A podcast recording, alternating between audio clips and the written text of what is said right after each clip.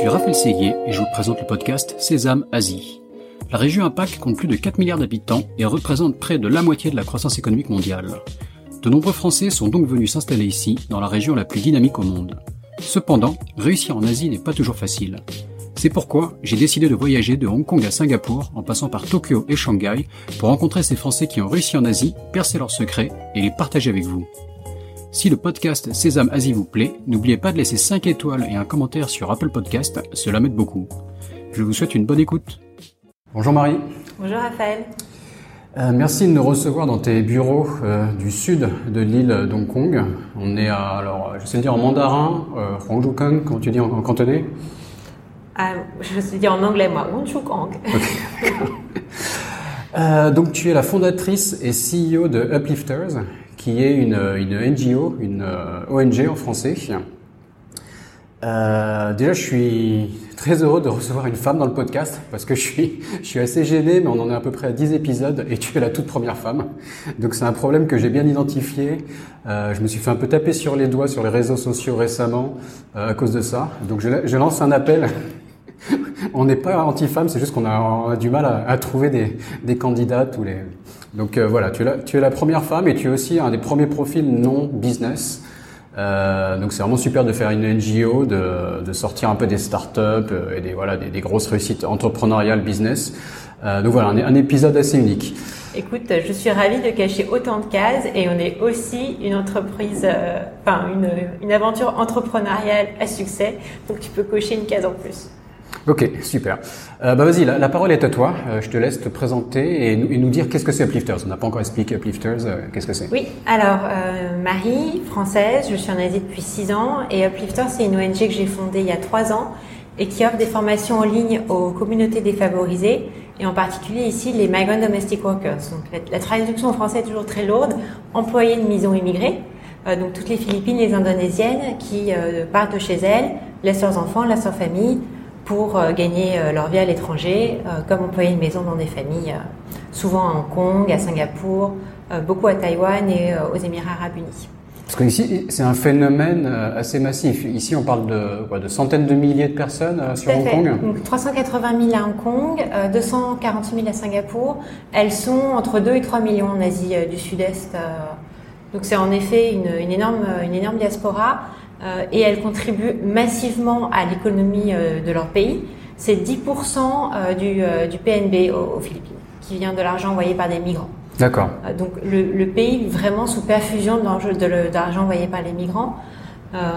et ce que nous on essaye de faire, c'est en fait que leur migration soit un succès pour elles à titre personnel et pour leur pays, que cet argent-là soit économisé, investi à bon escient et que donc du coup euh, le cercle de la pauvreté soit brisé. Parce que malheureusement, ce qui se passe, c'est que malgré des années passées à l'étranger, elles vont souvent retourner chez elles dans des situations économiques euh, équivalentes, voire pires que celles dans lesquelles elles sont parties. Donc ça, c'est toute la situation qui, euh, qui se retourne un peu contre elles. Leur famille vit à leurs dépens, tout le cycle migratoire est abusif. Euh, mais nous, ce qu'on essaye de, de, de travailler, c'est sur la partie éducation et des formations en ligne, donc euh, scalable, leur apporter les outils pour qu'elles puissent faire de leur migration euh, un succès et que ce soit encore une fois bénéfique à titre personnel, pour leur famille et pour les sociétés de leur pays. D'accord. C'est donc surtout Indonésie et Philippines, c'est ça? Des femmes, euh, une écrasante majorité, et des métiers. Donc euh, souvent dans ce qu'on appelle les, helpers en anglais, c'est donc euh, des, des, personnes à domicile, des femmes de ménage. Comment le c'est ça le métier principal, c'est ça? Ou, ou est-ce qu'il y a plus, euh, plus beaucoup plus d'activités qu'on ne voit pas forcément? Euh, non, c'est en effet le métier principal. Enfin, le, le, le métier principal, c'est euh, soin, soin aux personnes, en fait, euh, ouais. que ce soit les enfants ou les personnes âgées. Il n'y a pas de structure en Asie pour s'occuper euh, ni des enfants ni des personnes âgées. Donc, ce sont les helpers, en effet, qui remplissent ce rôle. Mm -hmm. on a souvent tendance dans le milieu des ONG à les appeler migrant domestic workers, parce que helper peut être vu comme un petit peu diminuant, parce que finalement, c'est pas du tout qu'une aide qu'elles apportent, c'est c'est un vrai métier. Mm. Donc c'est pour ça que le terme est lourd, mais je l'utilise euh, de façon euh, de façon longue, euh, de, voilà, de façon pour cette raison-là. D'accord. On, on, va, on va revenir à ton. On commence à rentrer dans les détails, mais on va revenir un peu à comment est-ce que tu en es arrivé là. Donc ouais. Tu as un parcours assez classique, j'ai l'impression. J'ai vu que tu avais fait l'essai, que des stages chez Unilever et Chanel. Ça fait assez parcours académique classique français. Euh, ensuite, tu as travaillé en France, c'est ça? Donc retrace-nous un peu ton, parcours et comment tu en arrives là. J'ai eu euh, la chance de commencer ma carrière dans une, euh, une boîte de moyenne taille, euh, une start-up qui avait bien grandi, comme directrice d'un centre de formation à distance, donc dans la formation en ligne. Et j'avais 24 ans, je gérais une équipe de 10 personnes, un chiffre d'affaires de 400 000 euros, je crois. Mm-hmm. Et euh, j'étais complètement catapultée là. En plus, je suis quelqu'un d'assez introverti euh, et pas forcément avec beaucoup de confiance en moi. Donc, c'était une belle découverte euh, du monde de l'entreprise. Et ça, c'était à Paris, c'est ça? C'était à Paris. Et c'était une, une, école qui s'appelle Caris Formation, qui forme au métier de la beauté et du bien-être, et donc apprendre en ligne la coiffure, apprendre l'esthétique. et donc, en fait, former, c'était déjà dans le milieu des femmes, c'est assez drôle, parce qu'au final, j'ai beaucoup travaillé avec des femmes, beaucoup des femmes euh, qui souvent n'avaient pas pu faire les études de leur choix. Et à 25, 30 ans, se disaient non mais moi j'ai toujours voulu être coiffeuse, euh, je peux pas euh, lâcher mon travail pour euh, retourner à l'école, euh, donc je fais cette formation à distance pour pouvoir préparer mon CAP, mon BP coiffure. En France, il faut des diplômes en fait pour accéder à ces métiers-là. Mm-hmm. Donc on préparait à ces diplômes d'État. Euh, et à l'époque, c'était euh, le tout début de la formation en ligne et c'était encore beaucoup des cours par correspondance. Donc en fait, une grosse partie de mon métier, ça a été d'accompagner la transition, de faire les vidéos, de mettre en place du coaching, du suivi des élèves, euh, et que ce soit autre chose que simplement des devoirs qu'on renvoyait par la poste. D'accord. Et déjà, et c'était un choix assez fort. J'ai vu ton profil. Tu aurais pu aller travailler dans une grosse entreprise du luxe, même une banque ou je ne sais quoi. Mais tu as choisi ça, c'était volontairement, c'était quelque chose qui t'intéressait hein? Oui, il y avait deux choses très fortes et, enfin, dans tout mon parcours professionnel. C'était déjà d'avoir euh, des métiers qui avaient un impact positif dans la société. Euh, et il fallait que je puisse voir que ça bénéficiait aux gens. Euh, même si c'était, ben, en l'occurrence, c'était pas du tout une non-profit, hein, mais euh, que les gens bénéficiaient à titre personnel. Et la seconde chose, c'était que je puisse être, avoir assez vite du résultat. Moi, ça me frustre énormément quand on passe des mois à refaire la même présentation, qu'il y a des échelons à n'en plus finir. Euh, et que je vois pas à quoi à quoi mon, mon travail sert. Mhm. Euh, et donc c'est pour ça qu'en fait Unilever et Chanel j'ai fait mes stages et puis en fait j'ai très vite fait une croix dessus. si tu veux des résultats rapides, ouais c'est pas. et je cherchais plutôt une entreprise de moyenne taille. J'avais à la même époque passé d'autres entretiens alors pas forcément euh, dans des entreprises de moyenne taille, c'est Amazon, donc c'était énorme. Mhm. Euh, mais il y avait ce côté entrepreneurial également euh, mhm. que je recherchais. D'accord. Donc tu, euh, tu as travaillé donc pendant quelques années à Paris et après comment ça s'est passé? Tu es parti pour Singapour, c'est ça? Je suis partie pour Singapour. Euh, en fait, avec mon mari, on s'était dit on avait envie d'avoir une expérience d'expatriation. C'était le premier qui avait une opportunité mhm. et lui en a eu une avec son, son entreprise. Et moi, par ailleurs, je connaissais déjà Singapour parce que j'avais passé un an sur le campus de l'ESSEC à Singapour. D'accord. Et euh, je, enfin, je savais que euh, j'allais euh, adorer. Donc, euh, je crois qu'il m'a, il m'a envoyé un, un, un, SMS et je lui ai répondu oui, c'est bon. on y va, c'est parti pour Singapour. Voilà, et puis deux mois après, on était parti. D'accord, donc, tu connaissais déjà un peu l'Asie. Oui, Singapour, c'est aussi assez, on va dire, assez civilisé. C'est quand même un cadre assez, assez, assez facile, assez agréable pour démarrer. Mais comment ça se passe, quoi, ta première arrivée en Asie, que ce soit pour, euh, pour tes études ou pour le travail? Enfin, est-ce que tu as eu un, choc en arrivant? Tes premières impressions? Singapour, on peut pas vraiment avoir de choc, honnêtement. euh, non, j'étais plutôt déçue que ce soit si, euh, si lisse. Ouais. Euh, et donc je recherchais beaucoup, euh, en particulier quand j'étais plus jeune, pendant mes études, un peu d'exotisme entre guillemets. Et c'est extrêmement pédant de dire ça, mais c'est vrai que bah, j'étais, je me demandais où la vraie Asie en fait? Mhm. Donc j'étais, euh, ce qui était génial, c'est que j'ai pu beaucoup voyager à cette époque-là. Mhm. et bah, elle est tout autour, c'est ça, donc l'Indonésie, la Malaisie, autour de Singapour, les Philippines, aussi. On se rend compte très rapidement des écarts de richesse, des, des problèmes sociétaux partout. Mhm. Et donc c'était, on va dire, une première euh, euh, initiation et euh, sensibilisation aux problématiques de la région. D'accord. Et donc, donc dis-moi, enfin, donc, donc tu es à Singapour, tu cherches un travail, qu'est-ce qui se passe hein? Donc, je cherche un travail. je voulais surtout pas cocher la case femme d'expat, ça me terrifiait. Je cherche un travail le plus vite possible. Et je cherchais un travail toujours en, en, cochant les mêmes cases, avoir du sens et pouvoir rapidement déboucher sur des, des projets. Et j'ai trouvé un job assez rapidement dans une ONG qui faisait des formations en présentiel pour les, pour les domestic workers. et on proposait d'être responsable du campus, c'est-à-dire d'organiser tout le déroulé des formations le dimanche pour elle. Donc c'était des formations autour de, la gestion de ses revenus et le micro-entrepreneuriat. Mm-hmm. et donc ce qu'on ce qu'on fait aujourd'hui avec Uplifters, mais en ligne. D'accord. Donc tu as repris le concept de ce que tu avais vu à Singapour, tu l'as modifié. Qu'est-ce que, enfin, pourquoi ces modifications Quelle est l'idée derrière? Donc en fait, enfin, j'ai été extrêmement touchée par la rencontre avec toutes ces femmes, euh, toutes ces euh, Philippines, toutes ces Indonésiennes. On peut pas imaginer quand on les rencontre comme ça, enfin, tous les sacrifices, toutes les difficultés qu'elles ont eues dans leur vie. C'est, euh, mm-hmm. elles, vous racontent avec un grand sourire que bah, son premier employeur, il lui a renversé euh, une, casserole d'eau bouillante euh, parce qu'elle s'était endormie dans la cuisine à 1h du matin parce qu'elle attendait qu'il avait bien aller se coucher pour pouvoir aller se coucher elle aussi. D'accord. Euh, et puis en fait, voilà, elle, elle a rebondi. derrière ça, elle raconte que son je n'ai pas envie de, de, raconter que les horreurs, mais il y, y, a plein d'histoires euh, horribles. Non, non, mais c'est bien qu'on comprenne aussi, enfin, euh... pourquoi est-ce qu'il y a besoin d'une ONG dans ce domaine. Enfin, donc n'hésite pas à nous expliquer. Mais combien elles sont payées, par exemple? C'est quoi le salaire type euh? Ça dépend beaucoup des, des pays et, et, puis des employeurs. Mm-hmm. euh, ici, le salaire minimal, il est dans les dans les 4800 dollars par par mois. D'accord. à Singapour, c'est plutôt moins, mais le coût de la vie est moindre aussi. Aux Émirats Arabes Unis, c'est encore moindre. Euh, mais on va dire dans les 500 US dollars par, euh, par mois, on va dire sur la région. D'accord, 500 dollars en étant parfois nourri et logé, pas toujours. Normalement, c'est nourri logé.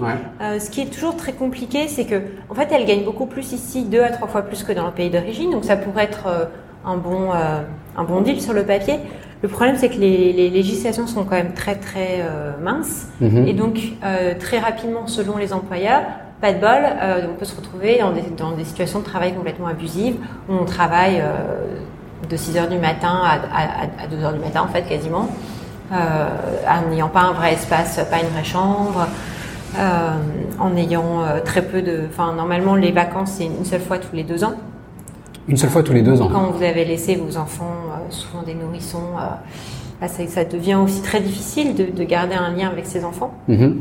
Donc ça crée d'autres problèmes d'ailleurs de, société, hein, aux Philippines, en Indonésie, de familles qui sont séparées, d'enfants qui euh, euh ont euh, potentiellement plus de chance parce qu'ils ont plus de ressources financières, mais sont très handicapés émotionnellement parce que leurs mères sont pas là. voilà, donc c'est tout un, un, contexte qui fait que des femmes très courageuses, des femmes qui, de par leur situation, euh, vont être amenés à soutenir financièrement toute leur famille et qui donc en fait peuvent se retrouver dans des situations financières euh, très euh, très difficiles où elles empruntent de l'argent ou les, les, emprunts auxquels elles ont accès c'est pas les emprunts auxquels elles n'ont accès et donc se retrouvent dans des cercles vicieux d'endettement rapidement. Parce que par exemple, si des, leur famille a des problèmes dans le pays d'origine, elles empruntent de l'argent pour exactement pour les soutenir. D'accord. Euh, voilà, mais du coup, je me suis un peu dévié de la question non, et, et donc chez AIDA, j'ai découvert cette euh, problématique qui me touche énormément. Mhm. J'ai découvert l'impact que nos formations euh, de, de, gestion de ses revenus, de micro-entrepreneuriat pouvaient avoir sur elles et sur leur famille. Et euh, en fait, ensuite, je suis arrivée à Hong Kong et là, j'ai aussi embauché une domestic worker pour s'occuper de, de, de, mon bébé. Je discutais avec elle et puis tout d'un coup, ça paraît évident, mais clic.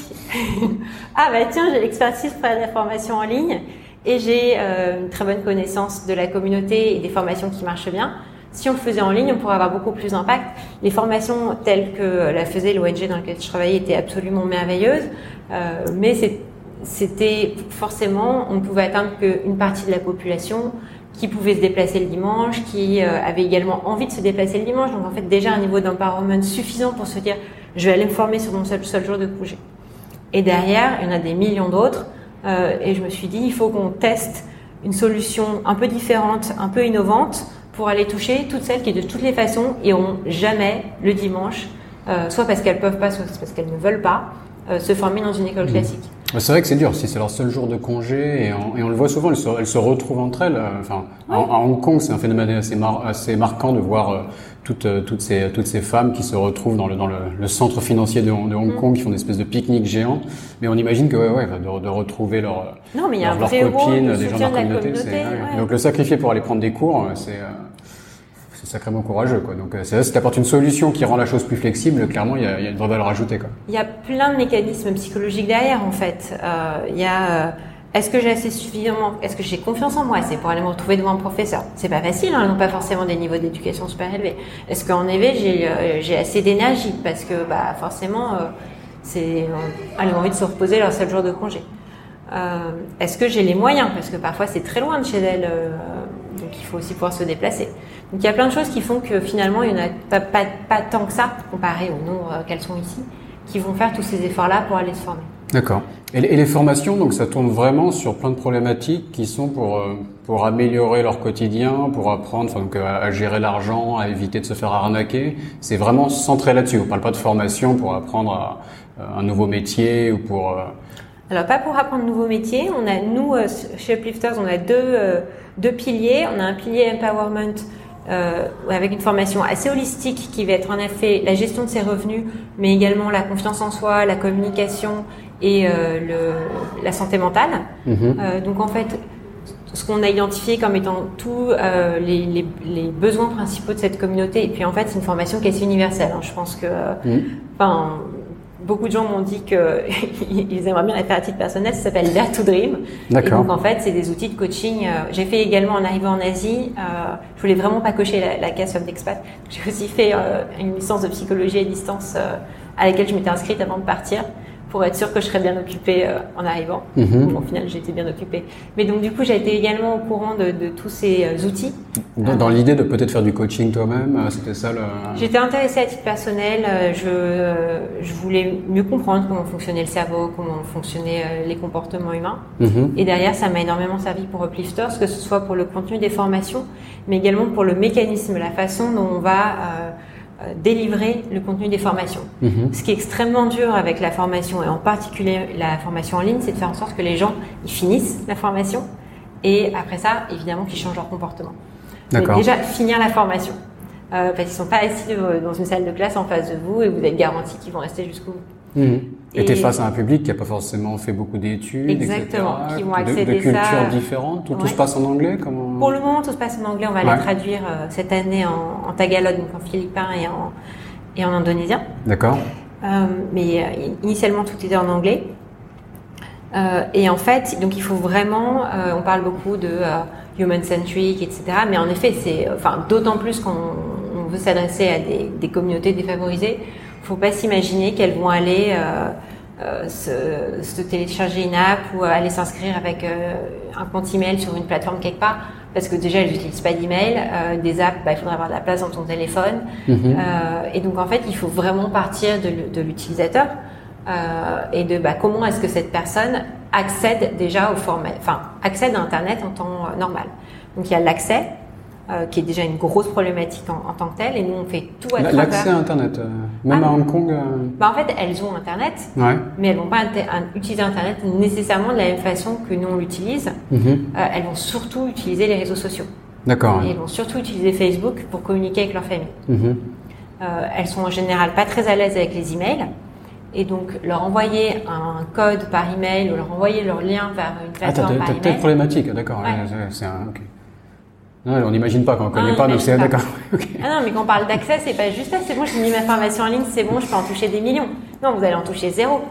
C'est- pas du tout adapté. D'accord. Donc, euh, ouais, dans, dans une startup normale, euh, le, ouais, le problème c'est l'acquisition client ou de, de gagner de l'argent. Toi, tu es aussi une sorte de startup, mais tu dépasses les problématiques, quoi. Euh, Bah, on a un- le problème de l'acquisition client, on l'a, résolu par euh, le, le bouche à oreille et le fait que c'est Ouais. vraiment un projet porté par la communauté.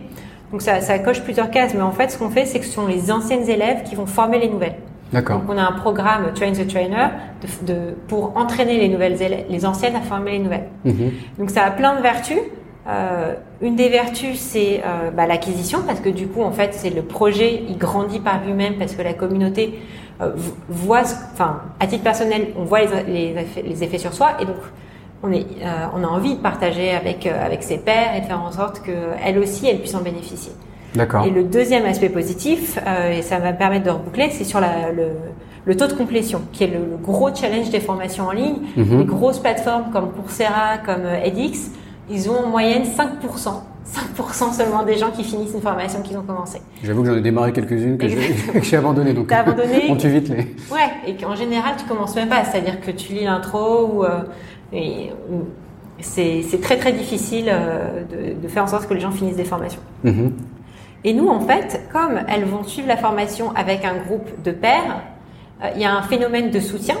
Et puis en fait, il y a un phénomène tout simple de pression par les pairs, mais de pression positive. Mais en fait, on voit les autres le faire et on se dit, bah, je vais le faire moi aussi. Mm-hmm. Euh, et donc nous, on a plus de 50% de nos élèves qui finissent nos formations.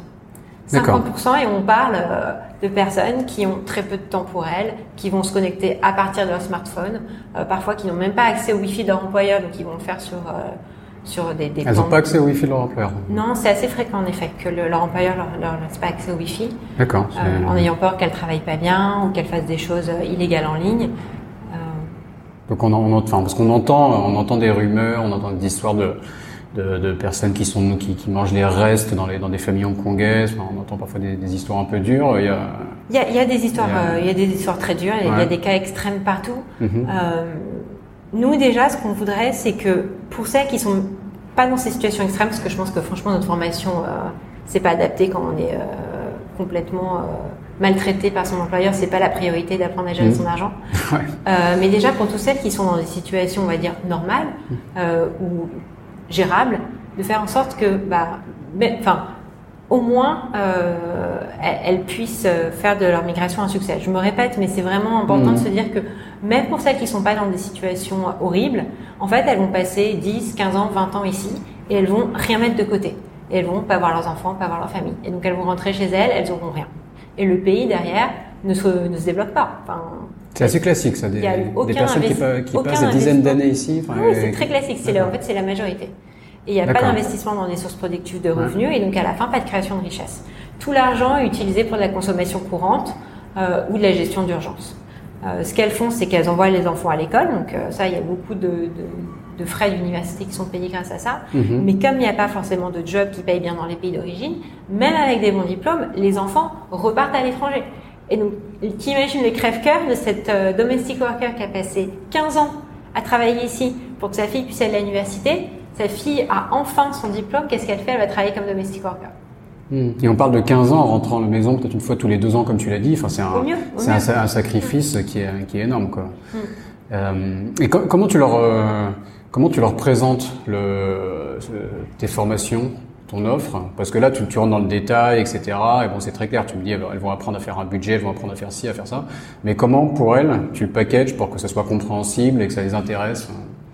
Alors, euh, tout est délivré à travers euh, un chatbot mhm. sur Facebook. Donc déjà, l'accès euh, est facilité parce que c'est la plateforme qu'elles utilisent au quotidien pour échanger avec leur famille. Mhm. Donc tous les jours, tu vas avoir une petite, euh, un petit, euh, quelques petits messages avec des, des gifs, des emojis. C'est sympa, tu vois, c'est pas euh, du tout rébarbatif. En disant tiens aujourd'hui on va faire ci, on va faire ça.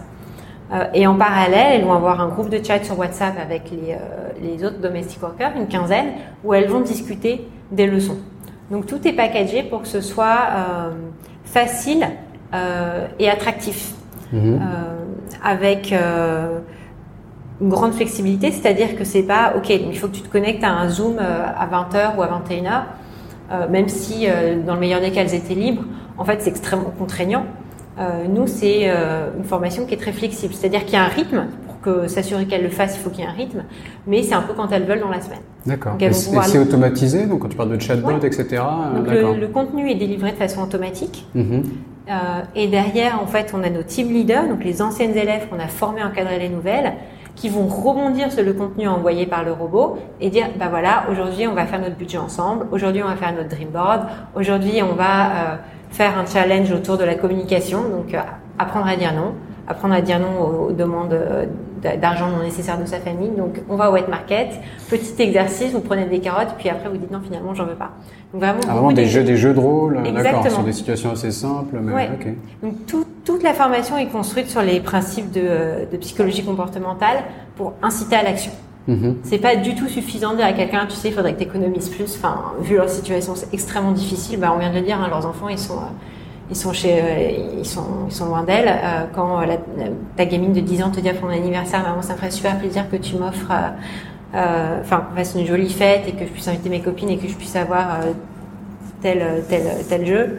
En fait, c'est impossible de dire. Enfin, mmh, à distance comme ça. C'est très très difficile. donc en fait. Euh, on fait des jeux de rôle et puis on fait beaucoup de partage d'expériences euh, entre elles. Parce que c'est en voyant les autres qui disent, bah ouais, je sais, c'est hyper dur, mais je t'assure, euh, ta, ta famille, elle peut comprendre et derrière, bah moi, ça a changé ma vie.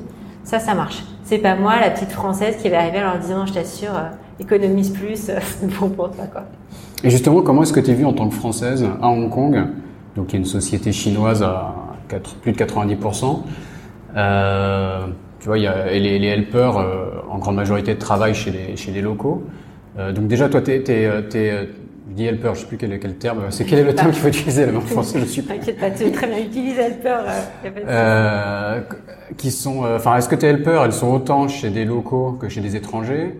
Et est-ce, comment est-ce que tu es vue à Hong Kong en tant qu'étrangère, toi, qui vient un peu leur, voilà, essayer, enfin, essayer de faire des choses positives, mais forcément, tu es, étrangère à Hong Kong, donc tu peux être vue de manière un peu tu, te mêles de, tu vas te mêler de nos affaires. J'écoute, j'ai pas ressenti ça. Déjà, mhm. nous, euh, on, a commencé à construire une communauté autour des domestic workers. Donc, au début, les employeurs, on les, on s'adressait pas spécifiquement à eux. C'est en train de venir parce que si on veut avoir un impact euh, systémique, donc c'est-à-dire qui vraiment amène du changement, il faut aussi évidemment euh, s'adresser aux employeurs. Mais au début, on s'adressait pas juste aux domestic workers. La, on, leur demandait, hein, leurs employeurs en sont en grande majorité locaux, parce qu'en fait, c'est simplement représentatif de, la population. Mmh. Euh, et le discours, nous, il est extrêmement positif. C'était là, tu as envie d'avoir une bonne relation avec ton employeur. Donc, on leur donne des conseils euh, pour que ça se passe bien avec leur employeur, euh, pour leur apprendre à communiquer de façon respectueuse, mais néanmoins de communiquer. Mmh. Et en fait, comme souvent elles disent rien, ça n'aide pas forcément leur employeur à comprendre que bah, si elle a rien dit, c'est que c'est pas parce qu'elle voulait pas faire, mais c'est parce qu'elle n'avait pas compris. Donc euh, on va leur également leur donner des, conseils en matière de, communication sur le sujet. Vous arrivez à, aborder les employeurs quelque part, parfois sur certains projets Et alors, euh, on a des nouveaux projets où en fait là, on, lance un nouveau pilier de formation qui sont autour des compétences dont elles ont besoin pour leur, pour leur job, mhm. justement pour faire en sorte que euh, ça se passe bien avec leur employeur. Donc là, on vient de lancer une nouvelle formation autour du soin du bébé, où en fait, il y a un accès à la fois pour elles, un accès pour leur employeur, pour s'assurer que l'employeur soit capable de bien communiquer toutes ses attentes. Mhm. que moi, je suis aussi euh, maman d'un petit bébé, euh, enfin, plus maintenant bébé, mais à l'époque. Euh, et, et j'avais envie de pouvoir. Euh, enfin, il y, y, a tout un tas de, de, choses où, en fait, si on n'est pas accompagné pour l'expliquer à sa domestique worker, ça paraît évident. Par exemple, de mettre un enfant allongé sur le dos, nous, ça nous paraît évident. On l'a lu, on l'a relu. Sauf qu'elles, dans leur culture, c'est pas forcément du tout évident. Surtout si elles viennent directement des Philippines où les enfants ils demandent des hamacs, bah. D'accord. Petite différence culturelle. ouais. D'accord. Donc, euh, ouais, non, j'imagine que c'est aussi super important de, ouais, qu'elles puissent bien travailler avec leur, leurs employeurs. Euh, et, le, et, comment euh, et En général, elles font une seule formation. Une fois qu'elles rentrent dans le système, elles vont avoir tendance à, à, faire plusieurs formations. Il y a une vraie relation qui se construit entre entre toi et, et J'arrive plus à trouver le mot. J'ose plus dire helper, je sais plus comment. T'as pas un mot adéquat pour. Euh, Employer une maison. Employer une maison, d'accord. Euh, alors, nous, on a une formation initiale de trois semaines. Et en fait, après, on a un suivi sur six mois. Donc, mhm. ça, c'est sur le pilier, euh, on va dire, gestion de ses revenus, développement personnel. Donc, pour s'assurer qu'elles arrivent à mettre en place dans leur vie le contenu de la formation, on va les accompagner sur six mois avec des piqûres de rappel tous les mois. Euh, sur faire son budget et puis euh, du des, des, concepts de développement personnel, d'intelligence émotionnelle euh, en plus. Donc ça, c'est ce, premier pilier. Et puis après sur la formation de Baby Care, c'est une formation qui dure deux semaines, deux fois deux semaines en fait. Il y a deux modules. D'accord, ok. Et pour revenir au démarrage, donc on a un peu sauté les étapes, on est rentré dans les détails de, ce projet. Euh, mais quand tu, tu, nous as expliqué donc comment tu as eu l'idée, enfin que tu avais déjà euh, de par ce travail que tu avais fait à Singapour euh, relativement similaire, tu avais déjà le concept en tête. C'est ta propre euh, aide ménagère, tu m'as dit. je vais pas y arriver. Qui, t'a, qui t'a, qui t'a donné le déclic. Mais alors après, comment tu, tu fais? Tu commences toute seule? Tu, euh, tu cherches des financements? Tu cherches des partenaires? Enfin, comment? C'est, c'est une vraie start-up que tu as lancée quelque part? Comment, comment ça se passe au début? Alors au départ, comme une start-up, en montant un produit, euh, un produit euh, MVP. MVP. et en le testant. D'accord. Euh, ce qui était euh, facile pour moi, c'est que j'avais déjà accès à la communauté par mon travail à Singapour. Et j'avais déjà une relation de confiance avec euh, pas mal de domestic workers, mhm. ce qui me permettait de, en fait, de co-construire la formation avec elles. Donc de faire quelque chose qui soit vraiment adapté à leurs besoins et puis à leur, à leur culture. Mhm. Et donc la première formation, je l'ai lancée euh, sur un blog WordPress avec moi-même sur Facebook Messenger avec les les 20, euh, les 20 domestic workers. Et puis tous les jours, je leur envoyais du contenu. Et puis, euh, puis on discutait, et puis elle me disait ça je comprends pas, ça c'est pas clair, non mais ça il manque cet aspect-là. Donc on a vraiment construit la première formation ensemble. Mm-hmm. euh, feedback, là c'était une formation qui durait six semaines, c'était beaucoup trop long, donc on en a refait une de trois semaines après euh, qui était plus condensée. D'accord. Et après avoir lancé un peu le produit avec elle et m'être rendu compte que ça avait de l'impact et que ça, on a fait. Euh, je me suis dit bon bah il faut que j'aille chercher des financements. Mhm. Et donc là, à la base, euh, j'ai fait une campagne de crowdfunding pour euh, pouvoir. Sur quelle plateforme bah, Sur mon site. Ah d'accord, tu l'as fait toi-même quoi, d'accord, très bien. J'avais pas envie de payer une plateforme. ok. Et puis avec des bénévoles. Donc en fait, je me suis très vite posé la question est-ce que je veux faire une ONG ou est-ce que je veux faire une entreprise sociale? Et puis finalement, je suis partie sur la voie ONG parce que euh, ces formations sont gratuites. Et l'idée, c'est que puisse vraiment leur en faire bénéficier le maximum de personnes. Euh, et donc, même si nos formations autour du soin du bébé sont payantes, seront payantes à terme, avant que ce soit suffisamment rentable, il va se passer des années, parce que c'est quand même un, projet qui est avant tout social. Et donc je me suis dit, juste j'arriverai à, générer plus d'impact euh, en, créant, en, créant une ONG. Mais je le gère comme une entreprise sociale en fait. C'est-à-dire mhm. que euh, avec les mêmes euh, logiques de on veut maximiser l'impact, on veut maximiser l'efficacité de ce qu'on fait, et puis on grossit petit à petit. Et comment est-ce que vous êtes financé donc aujourd'hui? Enfin, il y, a combien de personnes dans l'organisation Aujourd'hui, on est quatre staffs. ça, ça fait depuis un an. Initialement, j'ai construit avec des bénévoles. J'ai eu mhm. beaucoup de chance d'avoir des gens qui euh, m'ont accompagné sur euh, le développement du projet et qui ont donné bah, deux, trois jours par semaine. Euh, et ensuite, on commence après à faire du. Bah, tu fais du finance, tu cherches des fonds. tu cherches des fonds quand tu es une start-up, donc tu vas pitcher. Tu mhm. vas pitcher des fondations privées, tu vas pas pitcher des, des, investisseurs, mhm. parce que tu n'as pas de part à donner. Euh, et donc tu te fais connaître comme ça. Euh, et on a réussi à avoir une première fondation qui nous accompagne avec un demi-million d'US dollars là, sur, euh, sur les deux prochaines années. D'accord. Qui m'a permis de recruter les premières personnes.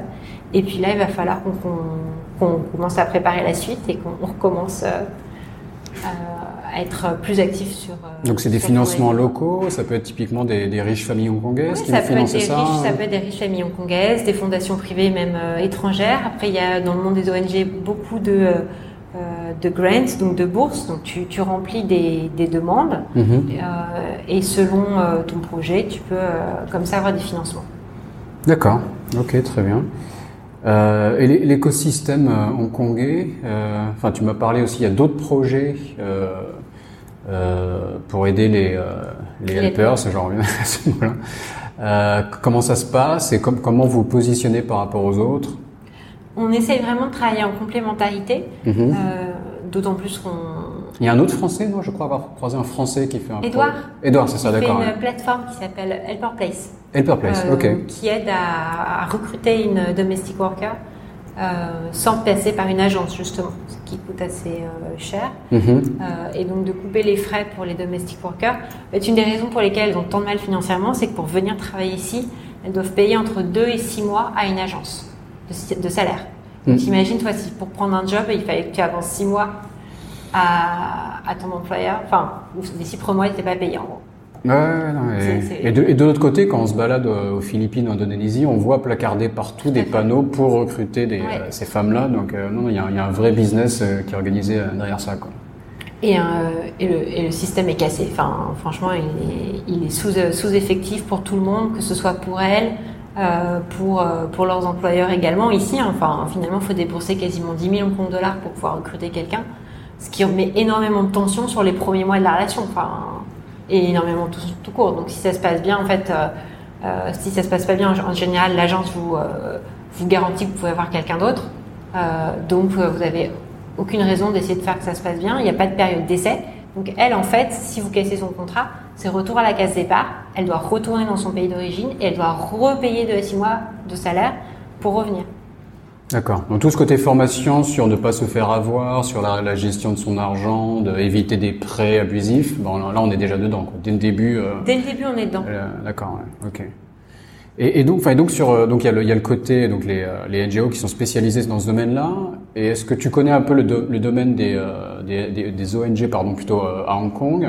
Et comment ça se passe? Parce que j'ai entendu dire que ça, vu la situation politique à Hong Kong, euh, les choses changeaient un peu. Euh, j'ai vu que Reporters sans frontières euh, il y a quelques années, je crois qu'ils sont installés à Taïwan, ils ont euh, évité Hong Kong parce que voilà, ils se sont dit que c'était pas pour la liberté de la presse, c'était pas le meilleur, euh, le meilleur endroit qui soit et l'avenir leur, leur, a donné raison. En fait, tout ce qui est campagne de sensibilisation, ce qu'on appelle advocacy, c'est sûr que c'est pas un bon endroit pour les ONG. Mm-hmm. euh, tout ce qui est éducation ou directement apporter de l'aide, par exemple aider les sans-abri comme le fait remarquablement bien l'ONG Impact Hong Kong, ça, il n'y a pas de souci. On veut dire, ce sont des services euh, sociaux euh, qui sont très euh, valorisés. donc c'est simplement un peu, je pense, comme les journalistes, ça dépend du positionnement de son ONG, de ce qu'on cherche à faire. Mmh. Nous cherchons à apporter de l'éducation sur un sujet qui n'est pas sensible, qui est au contraire enfin, très positif pour tout le monde, de mieux gérer son argent on n'a pas de souci pour le moment par rapport à notre D'accord, c'est pas c'est pas impacté ou moins impacté, d'accord. Voilà, par contre, c'est très clair, euh, on peut pas se positionner sur les lois, on peut pas dire euh, il faudrait euh, bouger, changer telle loi, etc. On va vraiment rester sur notre sujet qui est l'éducation. D'accord. Ça, ça, tu, tu sais ou ça vous est stipulé Oui, oui, c'était stipulé pour pouvoir avoir notre statut de charity. Mhm. Il a fallu qu'on mette dans nos statuts qu'on ne prendrait pas de position sur les lois, qu'on ferait pas d'advocacy, euh, et qu'on a, on a dû définir très précisément notre, notre action. D'accord, ok. Et le, et le, côté tech, donc tu as dit que tu as développé comme une solution, c'est un, il y a un chatbot, c'est relativement automatisé. Enfin, comment est-ce que tu as mis ça en place euh? Alors sur le MVP, j'ai mis en place toute seule. Euh, en... Donc un WordPress, quelque chose de relativement simple, c'est ça? En bricolant différentes euh, plateformes existantes, donc un, un chatbot, un LMS, donc c'est Learning Management Platform, euh, ah, ah, donc, euh, non, quelque chose de relativement sophistiqué que tu as déjà bidouillé euh, toute seule. Quoi. Ouais, c'est ça. D'accord, ok. Euh, et puis se faire euh, parler, parler des différents outils. WordPress, j'ai assez vite abandonné quand même. enfin, je l'ai gardé pour le site web, mais pas as, pour... T'as branché des API ou comment tu fais pour, pour que ça se... Ouais. D'accord, ok. et là, on va passer à la V2 avec un, un système IT qu'on va, qu'on va faire développer from scratch. Euh, pour pouvoir justement passer l'étape d'après en termes de, de, scalabilité. Là, on est un peu au maximum. On en avait, pour te donner une idée, 200 la première année en 2018, 600 en 2019. Là, on est à 2700 cette année, nouvelles élèves qui se sont connectés euh, sur la plateforme. Euh, et euh, l'ambition à 3 ans, c'est d'en avoir 10 000. Mhm. mais en fait, là, notre système actuel, il est, il, il, est dépassé. Donc, même si on a essayé d'automatiser un maximum de choses, par exemple, le fait ce qui est cœur dans notre projet, c'est qu'on crée ces petits groupes de 20 personnes et qu'on leur alloue une team leader et qu'elles font la formation ensemble. Mhm. Donc ça, pour le moment, on le fait encore euh, manuellement. Donc j'ai euh, ma student success officer qui tous les mois fait ses groupes, elle alloue un team leader euh, et ça passe quand on en a 30, 40 des, des groupes par mois. Ça passe pas quand l'ambition c'est d'en avoir 400. D'accord. Et quels sont justement tes développements euh, Enfin, donc tu nous as dit que tu, tu visais de, de tripler, c'est ça, ton, euh, ton mm. nombre de, d'étudiantes. Mm. Euh, et quelles sont tes ambitions en termes de, je sais pas, de nouvelles formations, de nouveaux services que tu veux offrir Comment tu vas te développer? Alors, euh, déjà dans les prochaines années, c'est de faire, enfin, de mener à bien cette scalabilité. Euh, ça va demander des ressources, honnêtement, de monter bien ce qu'on appelle notre pyramide scheme for good, donc ce, ce, ce, ce, schéma pyramidal mais positif où les anciennes entraînent les nouvelles. Mhm. Euh, on veut vraiment faire en sorte que ce soit bénéfique pour elles et qu'elles aient également des opportunités tout au long. Donc on va axé une grosse partie de nos efforts sur euh, faire en sorte que nos team leaders, elles aient d'autant plus d'opportunités, d'autant plus de formation, euh, et qu'elles donc elles soient motivées à continuer à participer euh, à la communauté. Donc une partie de nos, nos efforts, ça va aller là-dedans. Notre formation cœur euh, d'Air to Dream, on est en train de complètement la revoir. On va peut-être même changer le nom pour euh, qu'elle soit encore plus complète et qu'en particulier elle traite mieux les problématiques de santé mentale Mhm. euh, qui sont très importantes pour notre communauté, mais en particulier dans les temps actuels. Il y en a qui peuvent faire des dépressions. Enfin, il y a des, Ah il y a oui. des cas quand même assez. euh, En fait, c'est complètement ignoré. Je pense que la santé mentale à Hong Kong n'est pas forcément un sujet déjà dont on parle beaucoup, enfin de plus en plus, mais à la base, c'est un sujet un peu tabou. Mhm. Et en particulier dans cette communauté, c'est un très très gros tabou. Et euh, on a fait une, une enquête, on n'a pas encore diffusé les résultats, mais oui, il y a une grosse majorité de la population, euh, de cette population qui a des, des- des symptômes euh, indicateurs de dépression en fait. D'accord. ouais. Et d'un point de vue géographique, tu veux rester concentré sur Hong Kong ou il y a Mm. d'autres territoires que, où tu pourrais euh, faire des choses? En fait, on va, on est déjà, à, enfin, on est déjà à Singapour euh, et euh, on est aussi déjà pas mal au Moyen-Orient. Donc, on va continuer à faire grossir la communauté dans ces, dans ces régions-là en priorité. D'accord. Ça se fait de manière un peu organique Vous Ouais. avez un système où, Ça euh, se fait de façon organique. On fait également de la publicité euh, sur les réseaux sociaux. mhm. Euh, mais en fait, pour le moment, nous, notre problématique, c'était pas tant d'attirer des nouvelles personnes. C'est luxueux hein, de pouvoir dire ça, mais c'était vraiment de pouvoir en prendre plus. Et encore une fois, c'est parce que pour nous, c'est pas juste, ok, c'est bon, elle s'est connectée une fois, ça compte comme une personne. Euh, c'est vraiment de faire en sorte qu'elles fassent la formation et que ça change leur vie. Donc, c'est d'avoir ce- cette combinaison à la fois de, scalabilité, d'impact, euh, qui, euh, qui est pas facile.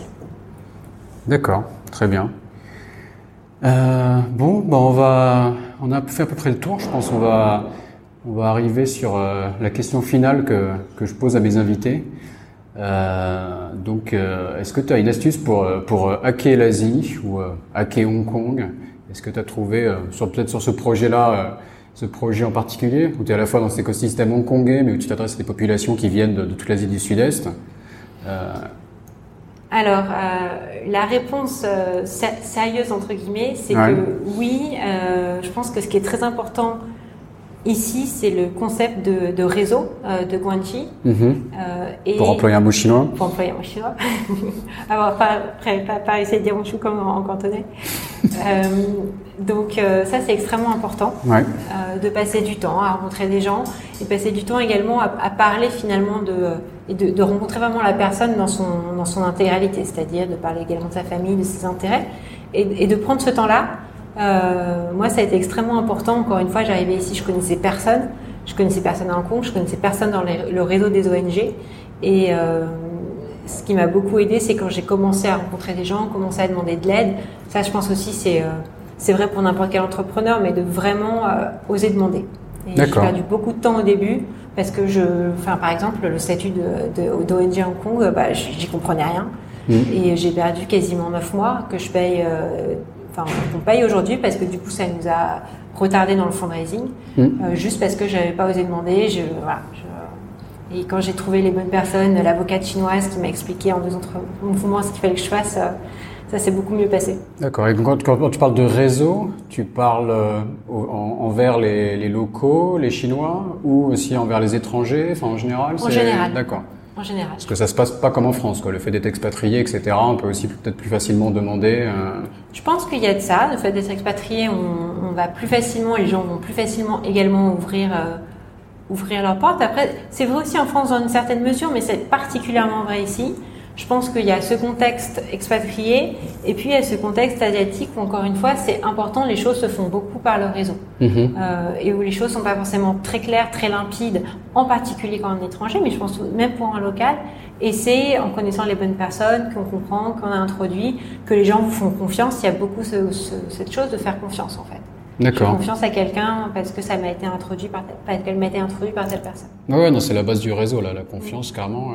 Euh, mais après, tu parles aussi de réseau euh, avec euh, avec tes, tes clientes entre guillemets, avec les helpers, pour euh, euh, pour que le, le, message se diffuse dans la communauté Et est-ce que et tu parles de différentes communautés. Enfin, on, on, a tendance à toutes les mettre dans le même sac, alors que c'est quand même des, des, gens qui viennent de pays différents. Est-ce que tu fais, enfin, comment ça marche le réseau avec avec ces dames-là, avec ces femmes?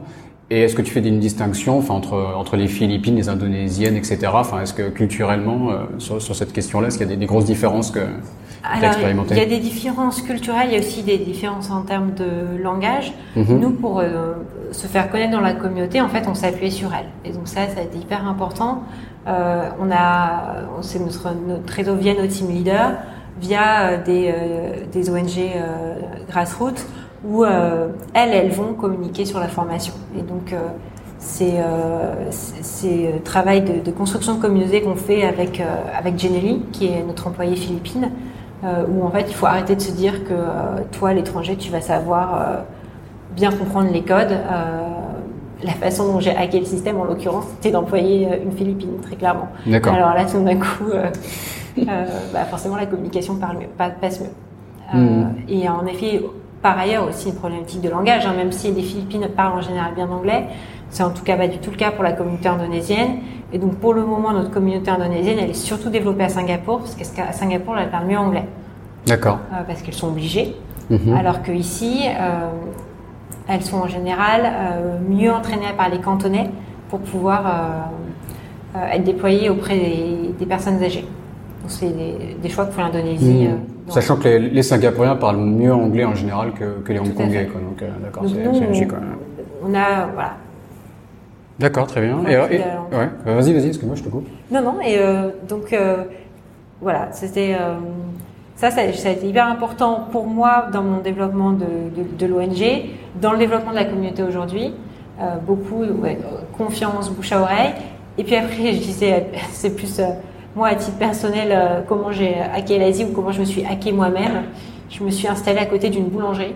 Ah d'accord, donc il y avait la réponse sérieuse, on arrive à la réponse moins sérieuse, d'accord. Ça, ça m'a vachement aidé à Kinésie. ok, donc de garder quand même un contact euh, culinaire avec la France, c'est ça que tu veux dire. Ouais. T'aimes bien la, la, nourriture locale, mais... Ouais, alors une boulangerie, euh, je, je, recommande d'ailleurs Miam à Saïnpoon, qui est euh, une boulangerie gérée par une hongkongaise, mais avec des, euh, des produits français, et je pense que vous ne trouverez pas un meilleur pain au chocolat en France. Ah, d'accord. Bah, je, je connaissais pas, mais je vais, je vais aller tester Miam à Saingpoon. Très bien. Et juste, il y a comme une question importante que, que j'aurais dû te poser avant. Mais est-ce que tu, est-ce que tu recherches des choses? Comment est-ce qu'on peut t'aider? Est-ce que si on veut faire une donation euh, euh, à Uplifters, comment ça marche? Oui, alors. Est-ce qu'on peut t'aider même en donnant du temps s'il y a des gens qui, qui, écoutent et qui veulent se proposer sur. Mais est-ce que tu recherches des fonctions particulières tu vois? On recherche des fonctions particulières. Euh, bénévolat est vraiment basé sur les compétences.